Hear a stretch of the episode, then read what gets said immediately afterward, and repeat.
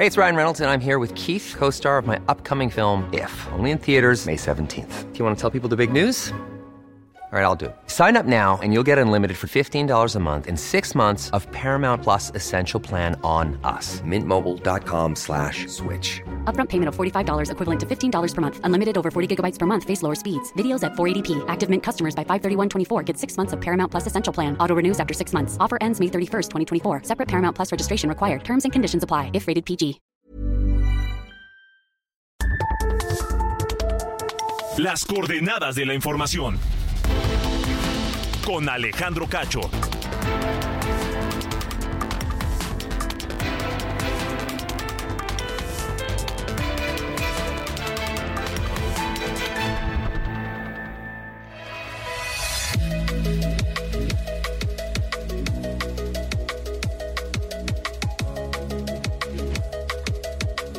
Las 8 en punto, tiempo del centro de la República Mexicana. Bienvenidos a las coordenadas de la información. Este martes 29 de agosto de 2023. Les saluda Alejandro Cacho a nombre de este equipo con Diana Bautista en la jefatura de información, Ángel Arellano en la producción general y Ulises Villalpando en los controles.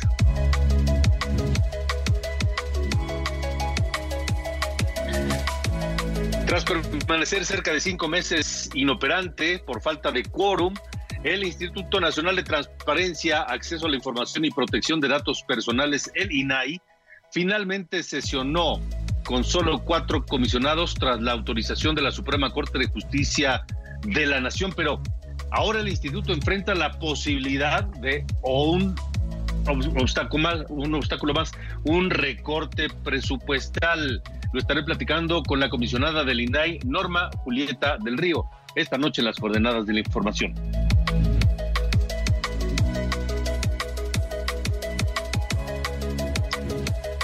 Además, el Centro de Estudios Espinosa Iglesias realizó un análisis sobre la movilidad educativa en México y revela una disminución en el número de jóvenes con acceso a educación superior, lo que reduce sus posibilidades de poder superar la escolaridad de sus padres y lograr pues la movilidad social que muchos mexicanos buscamos o buscan. Este, este centro, Espinosa Iglesias, pues se refleja un dato dramático, muy, muy importante sobre el número de jóvenes que han perdido eh, acceso a la educación superior. Lo estaremos platicando esta noche también aquí en las coordenadas de la información.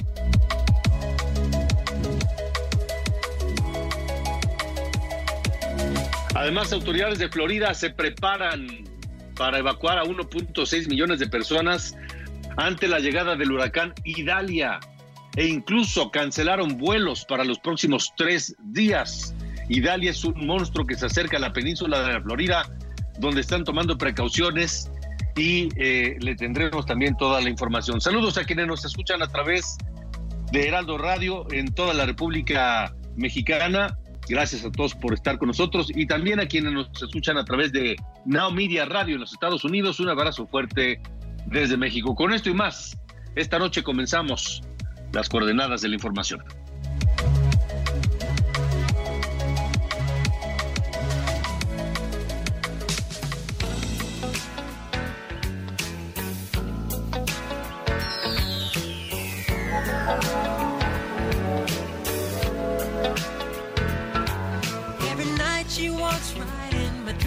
Since I met her from the start.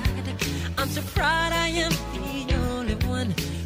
special in her heart. The girl is mine. The doggone girl is mine. Días con, el- con dos gigantes, mi querido Ángel Arellano, ayer Juan Gabriel y hoy Michael Jackson, ni más ni menos, ¿no? Así es, pero ay, Alejandro, Alejandro, ¿cómo, ¿cómo contarte, cómo decirte? Estamos escuchando a Michael Jackson, sí, a dueto con Paul McCartney, porque pues hoy es, eh, hoy sería cumpleaños de Michael Jackson y aquí canta con Paul McCartney, pero ay, resulta que hoy comenzó la preventa para fans de Paul McCartney de su concierto y cometí un grave, grave, grave error, Alejandro. En el ¿Qué hiciste? ¿Qué en el- pasó? en el correo que te envían de, de- con el código decía que la venta empezaba 2 de la tarde hora local y decía, puede leer el correo en español y ahí adentro decía a las 9 de la mañana. Yo me di cuenta ya como a las 11 cuando quise, pues ya volaron los boletos para preventa fan. ¿Cómo ves? Y pues, vienen, los pues, de la, ¿qué te digo? vienen los de la preventa de tarjeta vientes, este, pues ahí voy a estar ahora sí pegado a la computadora, pero ay, tuve ese gran, gran error, Alejandro. ¿Cómo ves? Bueno, híjole, pues ojalá, ojalá haya suerte, mi querido Ángel. Se burla de mí aquí en ¿Eh? la producción. Qué barbaridad. ¿Y tú, Alejandro, qué me cuentas? ¿Cómo vas?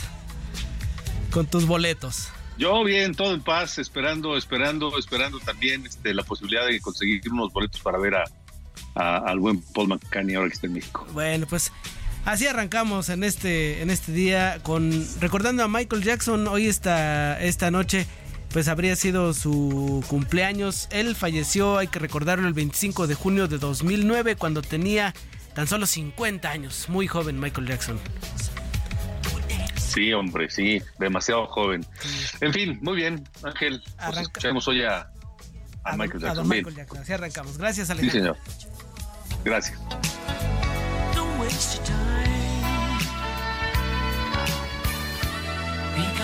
Because the doggone girl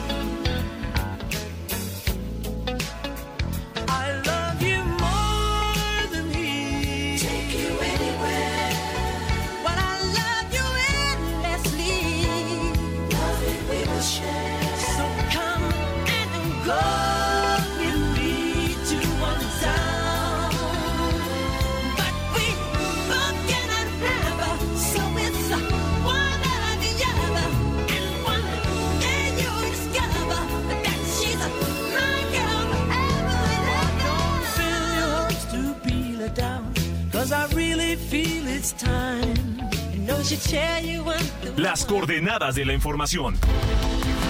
Con Alejandro Cacho.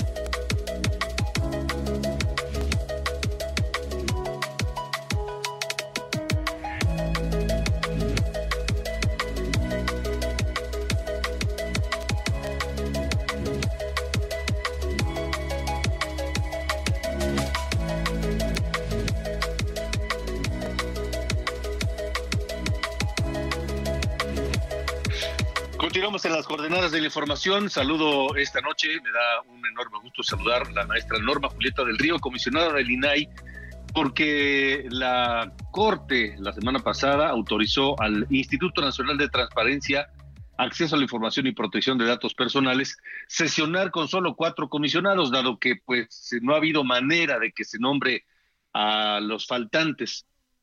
Pero ahora el Instituto el INAI enfrenta la posibilidad de un recorte presupuestal, pues criminal, de 30%.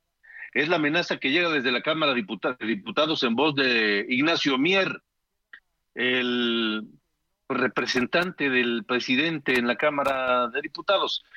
Eh, comisionada Norma Julieta del Río, gracias por estar aquí. Buenas noches. Hola Alejandro, al contrario, muy buenas noches. Pues, eh, ¿quién, les, quién les pregunto? ¿Cómo ven ustedes esta amenaza? Porque no, no lo veo de otra forma, la amenaza del recorte de 30%. Sí, bueno, nosotros hemos estado susceptibles, los cuatro comisionados, escuchando, recepcionando todo tipo de cosas, Alejandro, durante estos, pues ya prácticamente cinco meses. Eh, hay mucha desinformación al respecto, siempre lo hemos dicho. Y bueno, sí hemos escuchado estas declaraciones de del diputado Mier, este, también del senador Armenta, pero bueno, nosotros este, vamos a defender el, presupuesto hasta donde se pueda. Nosotros tenemos justificado, fundado el porqué del presupuesto. Nuestro presupuesto representa este un promedio de punto 65 centavos para cada mexicano de manera mensual, anualmente siete pesos, a diferencia de otros presupuestos que son 10 veces más que el que el instituto, ¿no? Nuestro presupuesto actualmente es de mil millones y ha venido a la baja. ¿Qué significaría un recorte de 30%? Yo creo que ellos están haciendo la, estadística o están, no sabemos en base a que han, han manifestado ese, ese porcentaje, Alejandro, seguramente porque faltan tres comisionados, pero estaría este, primero pues que tenemos un padrón de 765 sujetos obligados en el ámbito federal. Tenemos este lo de la plataforma nacional, la protección de datos personales, tenemos bastantes actividades, por ejemplo, el día de mañana, que es nuestra primera sesión ordinaria de pleno después de cinco meses, se resuelven 5.595 asuntos y esos 5.595 asuntos pues están en unas áreas que hay que notificarlos y después hay que esperar el cumplimiento de 10 días hábiles de esos asuntos que notificamos, hay otra área que se dedica a eso. Yo creo que hay un poco de desconocimiento de las actividades que hace el INAI con esta campaña de desinformación que lamentablemente han adoptado algunas personas, pues se cree que, el, que es mucho para el INAI y yo creo que para el acceso a la información y la protección de datos personales, pues para nosotros no, no es mucho, insisto. Hay otras dependencias, hay otras instituciones que tienen hasta 10 veces más que el INAI y bueno, nosotros hacemos otro tipo de labor y también tenemos los 32 organismos garantes que componen el Sistema Nacional de Transparencia, ¿no? Este, primero, por supuesto, el intento de inhabilitar al INAI por la falta de, los comisionados, por, la negativa a nombrar a los comisionados faltantes. Y una vez que ese obstáculo se brinca por la resolución de la Corte, viene el tema del recorte presupuestal. ¿Cuál es la alternativa? ¿Qué van a hacer? Mira, nosotros desde, desde antes de que se fuera el comisionado Acuña, previendo la situación que íbamos a hacer cuatro, no, no aún no teníamos la certeza de que nos dieran ya por fin esta suspensión. Eh, nosotros aprobamos nuestro presupuesto prácticamente igual, e incluso el aumento del presupuesto del INAI nunca ha sido este más allá de la inflación. Te puedo decir que al contrario, en otros años sea más el presupuesto. Nosotros estamos previendo eh, esperar cómo viene el tema presupuestal y pues este pues tenemos que reinventarnos, reinventarnos Alejandro. Esta situación nunca antes vivida, porque a ver, vamos a sesionarse, pero faltan tres comisionados que el Senado ha hecho pues caso omiso, hay que decirlo, es una omisión legislativa, estamos esperando que se resuelva, pero pues tenemos que, ya estamos platicando al respecto, ya estamos pensando en ir hacia una pues, reingeniería, si en un momento dado se afecta el presupuesto, porque pues también tenemos que hacerlo, o sea, tenemos que también este de nuestro lado pues ver este qué opciones vamos a tener si bien eso. Y pues la verdad extrañadas con, con el diputado Miel, porque bueno, eh, entendemos que hay comunicación, él conoce el instituto, incluso pues, la presidenta es de Puebla, él es de Puebla, entonces yo creo que sí hay conocimiento. Deja de decirte, hace dos años este, se cabildeó con él el presupuesto y él nos ayudó para que el presupuesto del INAI este no se viera mermado. ¿eh? eh te hablo de hace dos años. Quizá la situación hoy cambia, ante pues el discurso del presidente, no sé si se tienen que alinear, pero la verdad es lamentable que en lugar de alinearse, pues este de verdad conozcan el instituto, ojalá y los diputados nos den la oportunidad de explicarles cómo se hace cada año el porqué del presupuesto. Bueno, y, y, a ver, yo he escuchado en distintos momentos a distintos eh, comisionados del INAI hablar de la relación con el presidente y deslindarse de la idea de que el INAI es un instituto enemigo del presidente. Pero hoy, esta afirmación de que el INAI, ya con, los, con la autorización de sesionar con cuatro comisionados, dará prioridad a aprobar asuntos que lesionen la imagen del presidente, los ubica al INAI como un enemigo del presidente, eh, comisionada Norma Julieta del Río. A ver, yo creo que yo lo dije hace algunos días, este, no se trata de esto, no es personal, es institucional. Si, si resolvemos eh, recursos de sujetos obligados y hay 765 sujetos obligados. La mayoría son sujetos obligados del Poder Ejecutivo Federal, aparte de los partidos, de los sindicatos, este, del INE, pues se supone que la mayoría este, son sujetos obligados de la, del Ejecutivo Federal. Nuestro trabajo es relacionado con ellos. Por ejemplo, mañana, insisto, los cerca de mil recursos que vamos a resolver creen eso y lo lamentamos porque no es así. Bueno, son sujetos obligados los que negaron en su momento la información. Entonces, te podré decir que si piensan eso, pues mañana vamos a resolver recursos de la Secretaría de Educación, de la Fiscalía, de, la, de Conagua, eh, del Instituto Mexicano del Seguro Social, que tiene cerca de mil negativas. Entonces, nosotros no tenemos la culpa que los sujetos obligados hayan negado, clasificado o reservado la clasificación. No es el INAE, son los ciudadanos que solicitaron información y que se les negaron. Y la función del INAI y una de las atribuciones del INAI es este, resolver. No es que seamos enemigos del presidente, o sea, jamás ha sido así. Al contrario, hemos sido muy respetuosos. ¿Le tiene miedo el presidente al INAI?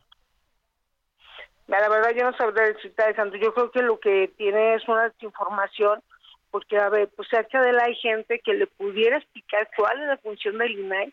En cada estado hay un instituto de transparencia.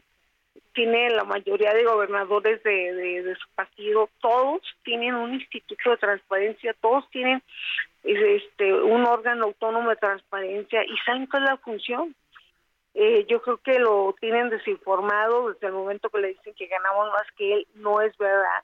Incluso mañana vamos a mostrar ahí este nuestros recibos, no ganamos más que el presidente. En el portal de la Secretaría de la Función Pública Federal está el sueldo del presidente, está en la plataforma, el de nosotros está en la plataforma.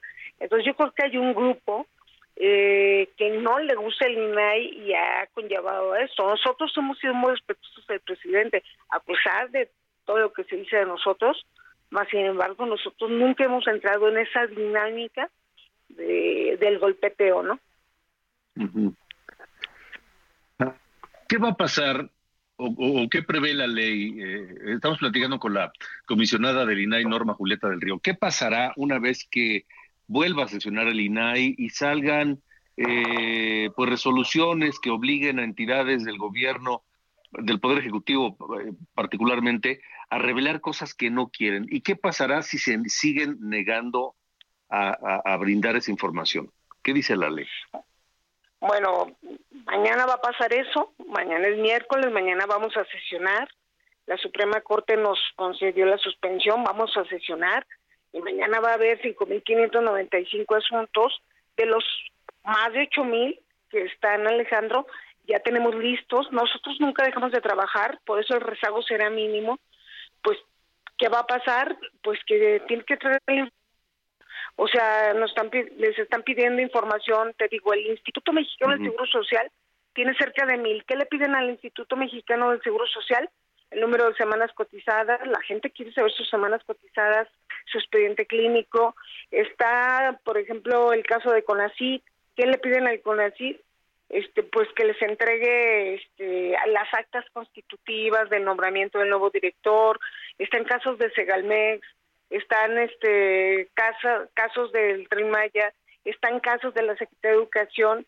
entonces, el papel de un comisionado, llámese, ahorita nos tocó a nosotros, a nosotros cuatro, pero desde que, desde que nace el IFAI hasta hoy, pues han pasado N número de comisionados y siempre han resuelto independientemente del gobierno en turno que se encuentre. O sea, hay muchos casos que todos recordaremos. Entonces, hoy nos tocó en esto, pues ¿qué va a pasar? Que vamos a resolver que entregan la información y tienen 10 días hábiles conforme a la ley para entregar lo que se les solicitó eh, por parte de los ciudadanos, Alejandro, no del INAI, los ciudadanos que se inconformaron en el INAI. Y eso pues va a pasar mañana. Entonces, pues imagínate en el papel que estamos nosotros, o sea, pues ese es nuestro trabajo, nuestras atribuciones. Sí, pero ¿qué va a pasar si, si alguna de estas dependencias, a pesar de que el, el, INAI falle y, y, diga tienes que informar, sigue negando la información? ¿Qué pasa? ¿Qué dice la ley en esos casos? ¿A quién se sanciona o qué procede? No, bueno, sí, de pasar los 10 días hábiles que marca la ley para que entreguen la información y no se entrega, este, en el INAI existe un área que verifica precisamente esto, el, ciudadano por lo regular también se vuelve a quejar. Da, se da vista si, vamos, si es el INE, se le da vista al órgano interno, si es este por parte del Poder Ejecutivo. El caso de la COFEPRIS reiteradamente, se le da vista al órgano interno de control y, y bueno, ahí viene la sanción, la multa, que es una de las cosas que hemos querido también este ir a una reforma porque en el caso de COFEPRIS este constantemente incluso le mandamos un oficio al secretario de la Función Pública en su momento al licenciado Salcedo se le da vista al órgano interno de control Alejandro entonces ellos son los que tienen que actuar pero bueno ahí viene como que en medio no este el órgano interno de control y ellos son los que tienen que que actuar en consecuencia por haber negado esa información pero a ver Aquí lo importante no es la sanción, sino la omisión de la información. La gente lo que quiere es la información. Claro, claro, claro, claro. Pues estaremos muy atentos. Enhorabuena por esta, esta, esta resolución. Vamos a ver qué queda del tema del presupuesto. Comisionada Norma Julieta del Río, gracias. Gracias, muy buenas noches. Hasta mañana. Hasta luego. Buenas noches. Norma Julieta del Río, comisionada del INAI. Son las 8.21. Alejandro Cacho en todas las redes. Encuéntralo como Cacho Periodista. Vamos a Aguascalientes, hay buenas noticias que dio la gobernadora Teresa Jiménez. José Ríos, ¿cómo estás? Buenas noches. ¿Qué tal Alejandro? Buenas noches, te saludo con gusto a ti y a quienes nos escuchan por la señal del Heraldo Radio. Y bueno, te informo que la gobernadora de Aguascalientes, Tere Jiménez, develó este martes la placa conmemorativa de los dos nuevos edificios de la empresa Sensata, donde agradeció a los inversionistas nacionales y extranjeros la confianza que mantienen en la entidad. Además, reiteró su compromiso de trabajar en la extracción de más capitales que favorezcan el bienestar del Estado y de su gente. En este encuentro, Alejandro, la gobernadora reconoció la labor y las contribuciones que ha hecho sensata al desarrollo económico e industrial de la entidad. En su turno, Alejandro Jeff Coat, el CEO de Sensata, agradeció el apoyo del gobierno del estado de Aguascalientes para consolidar sus proyectos de expansión, así como la creación de estos dos nuevos edificios de su planta en Aguascalientes, los cuales dijo serán el epicentro de la excelencia en la fabricación de dispositivos para su electrificación. Por otro lado, Mario Morales, director general de Sensata Aguascalientes, comentó que en estas dos nuevas naves, una de las cuales se inauguró a finales de año pasado y la otra se encuentra en construcción, pues permitirán que la empresa alcance su objetivo de ayudar a sus clientes a proveer un mundo más limpio, eficiente, electrificado y conectado. Este es el informe que te tengo, Alejandro, del gobierno de Aguascalientes. Muy buena noche. Gracias, José Río. José Ríos, allá en Aguascalientes, pues sí, buenas noticias con esta inversión importante allá en Aguascalientes. Son las 8 de la noche con 22 minutos, tiempo del centro de la República Mexicana. Alejandro Cacho en todas las redes. Encuéntralo como Cacho Periodista. Más adelante iremos a las actividades eh, de los aspirantes, no de Morena y PT y Verde, porque ellos se supone que están en veda y que suspendieron sus actividades mientras se lleva a cabo la encuesta o las encuestas para definir quién será eh, quien los quien represente a la coalición Morena, PT y Partido Verde en la elección presidencial del próximo año. Pero sí tendremos la información de eh, lo que ocurre de otro lado, en el frente opositor, Frente Amplio por México, donde pues sigue causando revuelo las declaraciones de Alejandro Moreno, el presidente del PRI, quien afirmó que Beatriz Paredes, pues no, no está siendo favorecida por las encuestas, pero Beatriz Paredes no está tampoco de acuerdo en bajarse antes de tiempo. Habló Marco Cortés sobre Movimiento Ciudadano y no pierden la esperanza de convencer a Dante Delgado de sumarse a la coalición PAN-PRI-PRD. Yo creo que pierden su tiempo. Yo creo que no lo van a lograr porque Dante Delgado algún, algún juego trae algún juego trae que simplemente no va a ir con la alianza de PRI, PAN y PRD. Y eso lo deben entender ya, pues, en, la, en la coalición. Vámonos a la pausa. Estamos recordando a Michael Jackson, este hombre que nació el 29 de agosto de 1958. Se le conoció como el rey del pop. Y hoy lo estamos recordando. Este es Beat It, uno de sus grandes, grandes éxitos de los 80. Regresamos.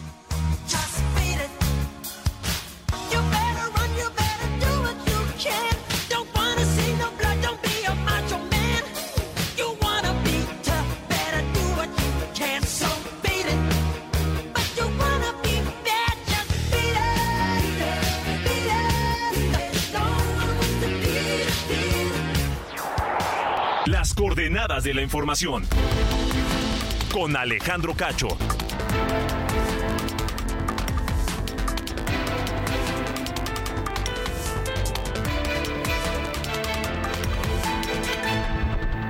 Las coordenadas de la información. Con Alejandro Cacho.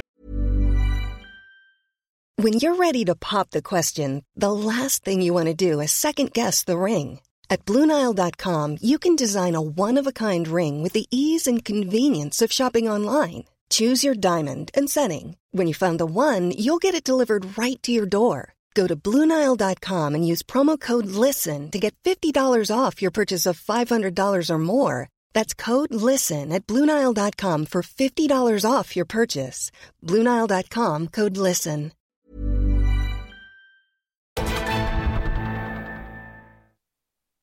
Con el fin de impulsar la formación técnica y profesional, la investigación científica, el arte y la cultura, la Universidad Autónoma de Nuevo León se constituyó en los años 1930 como el proyecto más importante del siglo XX en la región. Recibió el apoyo de personajes como Alfonso Reyes, Pedro de Alba, Héctor González y Francisco A. Cárdenas y se sumaron las emblemáticas facultades de Filosofía, Ciencias y Artes, Medicina, Derecho y Ciencias Sociales, Ingeniería y Química y Farmacia, así como la Escuela Normal para Maestros, la Escuela de Bachiller la Escuela Industrial y Preparatoria Técnica Álvaro Obregón, la Escuela de Enfermería, la Escuela de Obstetricia y la Escuela Industrial Femenil Pablo Olivas.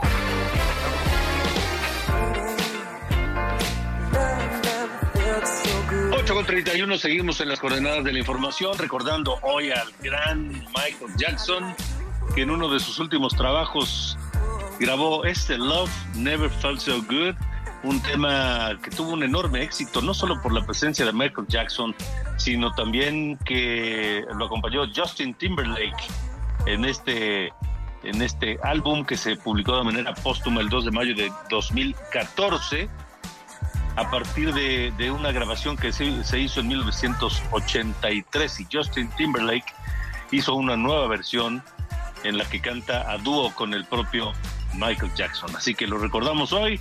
Love Never Felt So Good, Michael Jackson y Justin Timberlake.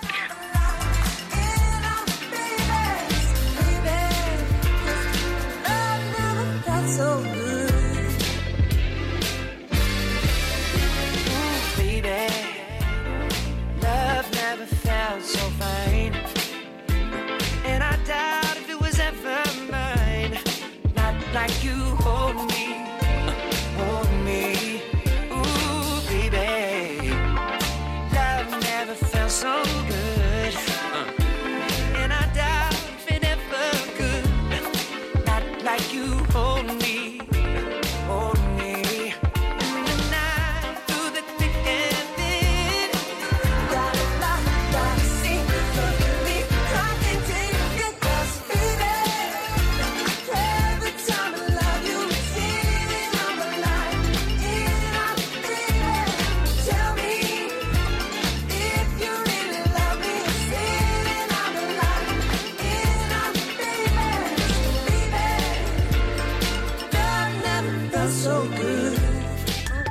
Alejandro Cacho en todas las redes. Encuéntralo como Cacho Periodista. Buenas noches, soy Diana Bautista y les saludo con el resumen de noticias. En Puebla se registró un enfrentamiento entre policías municipales y sujetos armados en San Miguel Xostla que dejó un policía muerto y dos más heridos. Cuatro personas ya fueron detenidas. El equipo de seguridad del grupo musical Fuerza Regida fue atacado a balazos sobre la autopista Puebla-Orizaba a la altura de Cumbres de Maltrata. Un elemento de seguridad resultó herido y murió en el hospital. En Colima fueron suspendidas las clases en la comunidad de Zacualpan, al norte del municipio de Comalá, tras una balacera ocurrida esta madrugada en un intento de homicidio de un hombre que no ha sido identificado. La Fiscalía de Morelos informó que fue localizado con vida José Armando Adame Alemán, hijo del exgobernador Marco Adame Castillo, reportado como desaparecido desde el jueves pasado. El narcotraficante Joaquín El Chapo Guzmán pidió a través de una carta al juez Brian Cogan que le permita ser visitado por su esposa Emma Coronel cuando salga de prisión y sus hijas, al asegurar que no implicaría ninguna amenaza o riesgo en su caso. El gobernador de Jalisco, Enrique Alfaro, informó que los libros de texto gratuitos sí se distribuirán en el Estado, al asegurar que jurídicamente no hay impedimento para hacerlo, y el gobierno federal ya publicó los programas el pasado 15 de agosto, y estos coinciden con el contenido de los libros. Finalmente, la selección mexicana ya dio a conocer la lista de los jugadores convocados por Jaime Lozano para los partidos amistosos de septiembre, donde destaca el regreso de Héctor Herrera, Raúl Jiménez y César Huerta. Estas fueron las noticias de este martes. Buenas noches.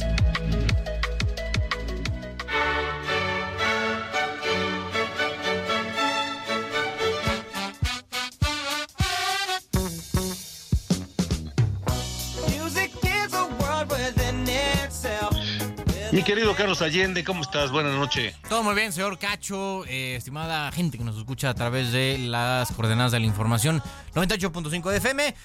Ya que se ha vuelto práctica común desde la presidencia de la República, pues hacer una especie de, de, ataques indirectos, ¿no? Para cuando el presidente necesita sacar el bat y darle un trancazo a quien él lo cree conveniente, vamos a usar un este una la misma técnica, ¿les parece?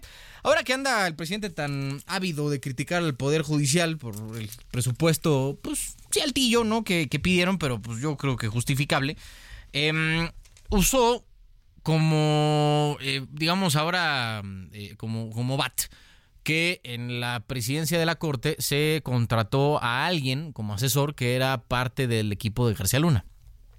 Bueno, pues ahora eh, le tengo una ostensiblemente eh, evento mucho más grave que ese.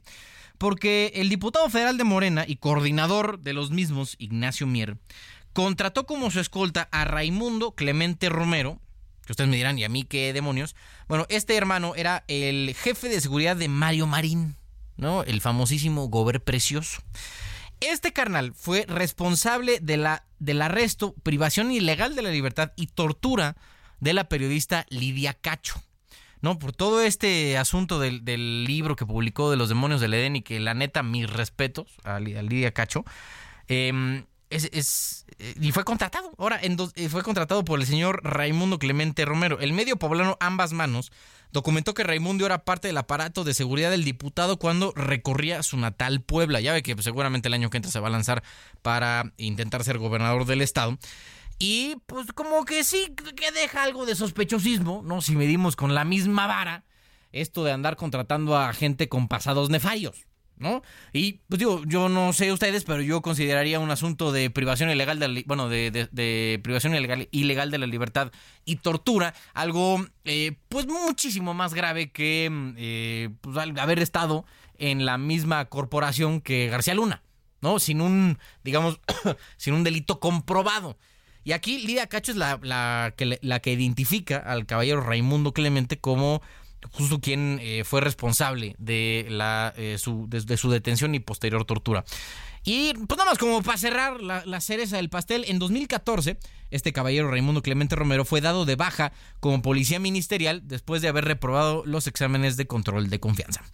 Entonces, y ahora es quien está, eh, digamos, cuidando de la integridad física de Ignacio Mier, quien seguramente el próximo año será uno de los precandidatos morenistas a gobernar Puebla. Lo cual pues deja un poco en entredicho, ¿no? Estas críticas tan fuertes que se hacen desde presidencia hacia quienes probablemente tengan un pasado pues, no muy favorable, ¿no? En cuanto a sus colegas. Y... Pero esto sí estás de como, oye, pues ¿dónde está la medida? ¿No? ¿Dónde, ¿Quién diría que un doble rasero sería tan fácilmente aplicable a cosas de, del estilo? Pero bueno, mi estimado, en esas andamos con un torturador siendo responsable de la seguridad del coordinador de los diputados federales de Morena. Ándale, ándale. Ahí nomás. Buen dato, muy buen dato.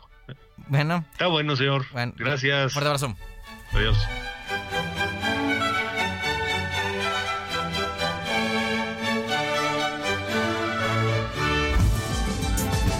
Ruta 2024. Vámonos a la información de la actividad hoy en el Frente Amplio Opositor. Lo que dijo Alejandro Moreno, que Beatriz Paredes no tiene grandes posibilidades de ser la candidata o la ganadora de la encuesta para convertirse eventualmente en candidata presidencial de la oposición. Y Marco Cortés, que no pierde la esperanza de convencer a Dante Delgado de sumarse al frente opositor. Lo estaremos hablando. Y vamos a la información que tiene Iván Marín.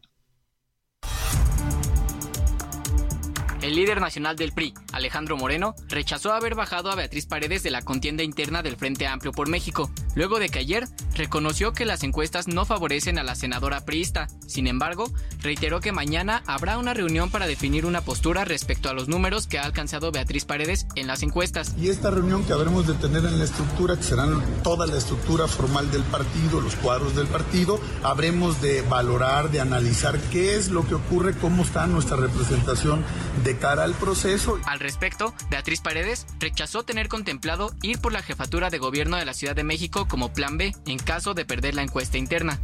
Durante la reunión plenaria de senadores del PAN, la candidata panista Xochil Gálvez dijo que será respetuosa con los procesos internos que tenga el PRI y se dijo lista para ganar la encuesta interna del Frente Amplio por México y para derrotar a Morena en el 2024. La única que va a tomar una decisión y yo la voy, respeto enormemente es Beatriz Paredes. Yo estoy lista para el domingo. Y lo que quiera el PRI, yo seré muy respetuosa de sus procesos internos. Por cierto, el comité organizador mostró las papeletas, carteles, actas, crayones y tinta indeleble que se usará en el proceso de consulta ciudadana para definir a la candidata de la oposición el próximo 3 de septiembre. Del lado de Movimiento Ciudadano, luego de que el líder nacional del partido, Dante Delgado, reiteró en una carta su negativa a ir en alianza en las elecciones de 2024, el líder nacional del PAN, Marco Cortés, lanzó un guiño a liderazgos del Partido Naranja a que se sumen al Frente Amplio por México si no logran convencer a Dante Delgado de ir en aliados. Nosotros queremos hacer una coalición nacional de cuatro partidos. Si no se logra convencer por la razón que fuera a Dante Delgado, presidente del partido MC, nosotros estamos dispuestos a construir de manera directa con los liderazgos de este partido. Por su parte, Enrique Alfaro, gobernador de Jalisco, acusó que Dante Delgado está fuera de control y dando declaraciones de manera desesperada. Lamento mucho lo que está pasando con Dante, porque de verdad es un hombre al que yo le tengo aprecio. Lo veo fuera de control y declarando cosas de manera muy desesperada. El gobernador de Nuevo León, Samuel García, habría levantado la mano para la candidatura presidencial de Movimiento Ciudadano, al señalar que lo que se busca es un presidente joven. Hay un artículo que establece que para ser presidente de la República tienes que tener 35 años o más el día de la elección. Por eso llega puro viejillo. Pero adivinen qué, tengo 35. ¿Quieren un presidente joven con nuevas ideas? o lo de siempre. Esta fue la actividad rumbo a la candidatura presidencial. Bueno, pues como ven a Samuel García diciendo que por eso llega puro viejillo y haciendo un guiño para levantar la mano como eventual candidato presidencial, cuando el mismo Samuel García hace algunos meses se descartó y dijo, no, no, no, no, no, yo le voy a cumplir a Nuevo León pues parece que ya ha cambiado de opinión Samuel García. Ya anda, ya se vio, digamos, ya se vio, ya se vio con la banda presidencial. ¿Y qué hay de su palabra? ¿Qué hay de su compromiso con Nuevo León y los neoloneses? Pues parece que hay, que, es de, corta memoria el gobernador de, Nuevo León, Samuel García. Y bueno, pues él, considera cualquiera de, de mayor de 35 años como un viejillo. No sé qué opinen ustedes, pero a mí me da pena esa declaración. 8 con 43. Las coordenadas de la información. Con Alejandro Cacho. El Centro de Estudios Espinosa Iglesias realizó un análisis sobre la movilidad educativa en México que muestra un resultado dramático, dramático, porque ha disminuido el número de jóvenes con acceso a educación superior. ¿Eso qué significa?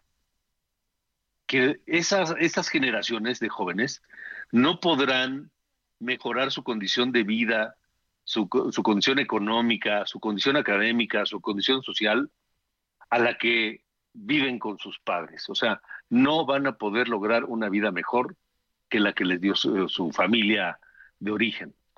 Saludo a Rodolfo de la Torre, director de Movilidad Social del Centro de Estudios Espinosa Iglesias. Gracias, eh, Rodolfo. Qué dramático dato este. Buenas noches. Muy buenas noches. Pues sí, efectivamente hemos analizado la, la movilidad eh, educativa, es decir, eh, cómo se desempeñan los jóvenes en comparación con sus padres, y lo que hemos visto es que cada vez es menor la proporción jóvenes entre 18 y 24 años que superan la escolaridad de sus padres. Esto en el periodo de 2016 a 2022. Para que el, el auditorio se dé una idea, en eh, 2016 aproximadamente el 26%, 27%, eh, pues tenía una educación inferior a la de sus padres en términos de años de escolaridad.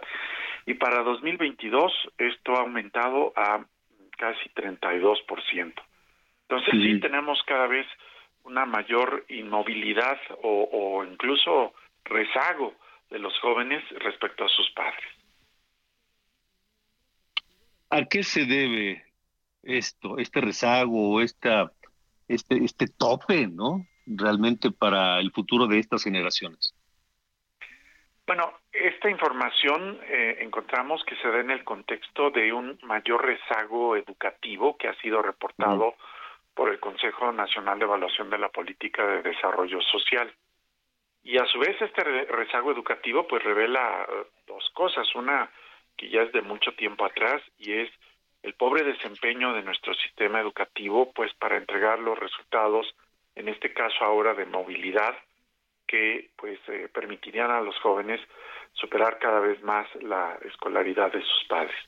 Y el otro elemento pues sin duda es lo que ocurrió en la pandemia, en donde pues muchos alumnos tuvieron que abandonar la escuela o no tuvieron la educación a distancia que pues los hubiera mantenido en ella y que gradualmente pues han venido abandonando. Eh, y en consecuencia pues todos estos factores se reúnen en que cada vez tengamos eh, menos eh, posibilidades de que pues partiendo de un nivel educativo de los padres relativamente bajo pues eh, haya un crecimiento notable de los que llegan a la educación superior. Eh, por supuesto que el gobierno, el gobierno tiene la obligación de ocuparse de- de este asunto. ¿Lo están haciendo? Examinamos cuáles son los recursos que se dedican primero a las transferencias directas a las familias que tienen eh, a sus hijos en la escuela y también el gasto total que se está distribuyendo entre las entidades federativas. En el primer caso hemos observado que pues hay un problema cada vez más severo de pues asignar las eh, transferencias a donde pues se encuentran las mayores necesidades. Eh, por ejemplo, en el año de 2016, el 35% de los recursos públicos que se distribuían en la forma de dinero, pues llegaban a la, a la población más eh, eh, de recursos eh, más bajos. Esto medido a través de la desventaja educativa que tenían los padres. Eh, desafortunadamente esto pues se recortó prácticamente a la mitad eh, para 2022, es decir, pues cada vez se reciben menos recursos como porcentaje del total a aquellos que más lo necesitan. En contrapartida, los que pues tienen padres con mayor nivel educativo, antes en 2016 recibían algo así como el 8% de las transferencias y ahora están recibiendo pues más del 20% de las mismas. Entonces, pues sí tenemos una situación en donde en lugar de promover la movilidad social se está deteriorando. Y va a ser un enorme reto entonces también para el próximo gobierno, ¿no? Quien quiera que gane la elección presidencial. Efectivamente, eh, lo que observamos es que eh, pues no hay una estrategia dirigida a la promoción de la movilidad social y esta tiene que comenzar a construirse y más vale que quienes van a ocuparse de esta responsabilidad pues vayan pensando cómo van a procurar que haya movilidad educativa para que después se dé movilidad laboral, de ingresos de todo tipo. De acuerdo. Pues eh, Rodolfo, Rodolfo de la Torre, director de Movilidad Social del Centro de Estudios Espinosa Iglesias, gracias por haber estado con nosotros. Un gusto haber estado con ustedes. Igualmente, gracias, gracias. Buenas noches. Son las ocho con nueve, tiempo del centro de la República Mexicana. En Florida, en Florida están preocupados y ocupados. Están en una operación de evacuación masiva. 1.6 millones de personas porque se acerca el monstruo del huracán Idalia. Hay vuelos cancelados para los próximos tres días. Si ustedes pensaban viajar a, Miami o esperan a alguien desde allá, pues eh, les tengo que les tengo que decir que no va a ocurrir. Juan Guevara, director de Media, te saludo. ¿Cómo estás? Buenas noches. Mi querido Alejandro, buenas noches. Bueno, pues Idalia ya está empezando a generar bastante preocupación en la eh, península de la Florida, en el estado de Florida. Bueno, primero, en este momento se encuentra ah, con vientos de 170 kilómetros por hora, moviéndose a una velocidad de 25 kilómetros por hora. Se espera que toque tierra en Florida con una eh, velocidad aproximada de 200 kilómetros por hora de vientos sostenidos. Va a entrar por eh, la parte de Florida cerca de Tampa, entre Tampa y Apalachicola, cerquita de, Tallahassee. Eh, en este momento el gobernador de Florida, eh, Ron está pidiéndole a la gente que evacúe la parte norte del estado de Florida. 28 eh, condados están siendo evacuados en este momento. Las marejadas se espera y la inundación se espera que llegue a 10 metros, perdón, a 10 pies de alto, que son alrededor de 3 metros y medio, lo que se considera, pues en este momento, una, eh, un oleaje, una marejada pues letal, porque pues bueno, las casas tienen dos metros y medio, tres metros de alto, estamos hablando de que el, nivel del agua llegaría en partes eh, como aquí en Florida, alrededor de los tres metros de altura. Eh, Ron DeSantis eh, también obviamente ha dejado la campaña presidencial en estos días para enfrentar lo que se espera en este eh, huracán Idalia, que bueno, se espera que entre, como te digo, en la madrugada de este miércoles a Florida, con viento sostenido de 200 kilómetros por hora, con velocidad de 25 kilómetros por hora. O sea, lo hace, lo hace complicado. Y bueno, si ustedes se acuerdan, todos los huracanes que empiezan con la letra I han sido muy complicados. Y me recuerdo al huracán Ike, que prácticamente destrozó Houston en esa época y que, bueno, ahora va este tipo de huracán directamente a la Florida. Sí, y es un huracán de enormes dimensiones y, gran fuerza. Esperemos que no se repita la historia con esto de los huracanes que empiezan con la letra I, mi querido Juan. Te mando un abrazo, gracias por el reporte y seguiremos en comunicación. Estamos en comunicación, gracias. Gracias, gracias y buena noche. Vamos rápidamente a Chiapas, a Chiapas porque ocho municipios registran enfrentamientos armados y bloqueos del crimen organizado. Tenemos eh, a Lisette Cuello, ¿lista? Venga, Lisette, te escuchamos. Buenas noches. Alejandro, ¿qué tal? Buenas noches. Te saludo con gusto informarte que la mañana de este martes se registraron enfrentamientos armados y bloqueos en al menos ocho municipios de Chiapas, dejando como saldo seis personas fallecidas. La Fiscalía General del Estado abrió carpeta de investigación contra quien o quienes resulten responsables del homicidio de estas seis personas, hechos ocurridos en las últimas horas en el tramo carretero Chicomucelo-Siltepec a la altura de la comunidad Ampliación San Francisco. Conductores de las rutas de transporte público informaron sobre los hechos, refiriendo que sobre este tramo carretero se encontraban los cuerpos sin vida de seis hombres al interior y exterior de una camioneta color negro con impactos de proyectil de arma de fuego. El grupo interinstitucional encabezado por la Fiscalía General del Estado, en coordinación con elementos de la Secretaría de la Defensa Nacional y Policía Estatal Preventiva, se trasladaron al lugar de los hechos a fin de realizar el levantamiento de los cuerpos para efectuar la necropsia de ley aplicando el protocolo de cadáveres no identificados. Asimismo, se reportaron bloqueos en los municipios de frontera Comalapa y Motocintla, en donde desde hace tres meses se han venido registrando enfrentamientos entre los cárteles de Sinaloa y Jalisco Nueva Generación. También se registraron enfrentamientos armados en el municipio de Amatenango de la Frontera. Habitantes también presenciaron grupos armados en los municipios de Revolución Mexicana, Parral y Chiapa de Corzo. Hasta aquí el reporte. Muy buenas noches. Gracias, gracias, Lizeth Cuello. Y gracias a ustedes también por habernos acompañado esta noche. Billie Jean, otro de los grandes temas de Michael Jackson, que lo recordamos hoy porque nació en Gary, Indiana, el 29 de agosto de 1958. Murió cuando tenía 50 años. Pásala bien, gracias. Buenas noches.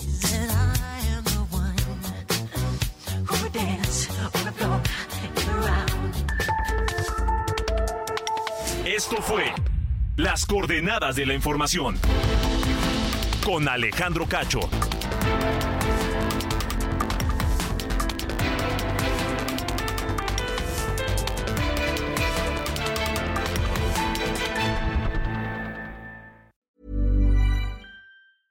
Imagine the softest sheets you've ever felt. Now imagine them getting even softer over time. That's what you'll feel with Bowl and Branch's organic cotton sheets. In a recent customer survey, 96% replied that Bowl and Branch sheets get softer with every wash. Start getting your best night's sleep in these sheets that get softer and softer for years to come. Try their sheets with a 30-night guarantee. Plus, get 15% off your first order at bowlandbranch.com. Code BUTTERY. Exclusions apply. See site for details.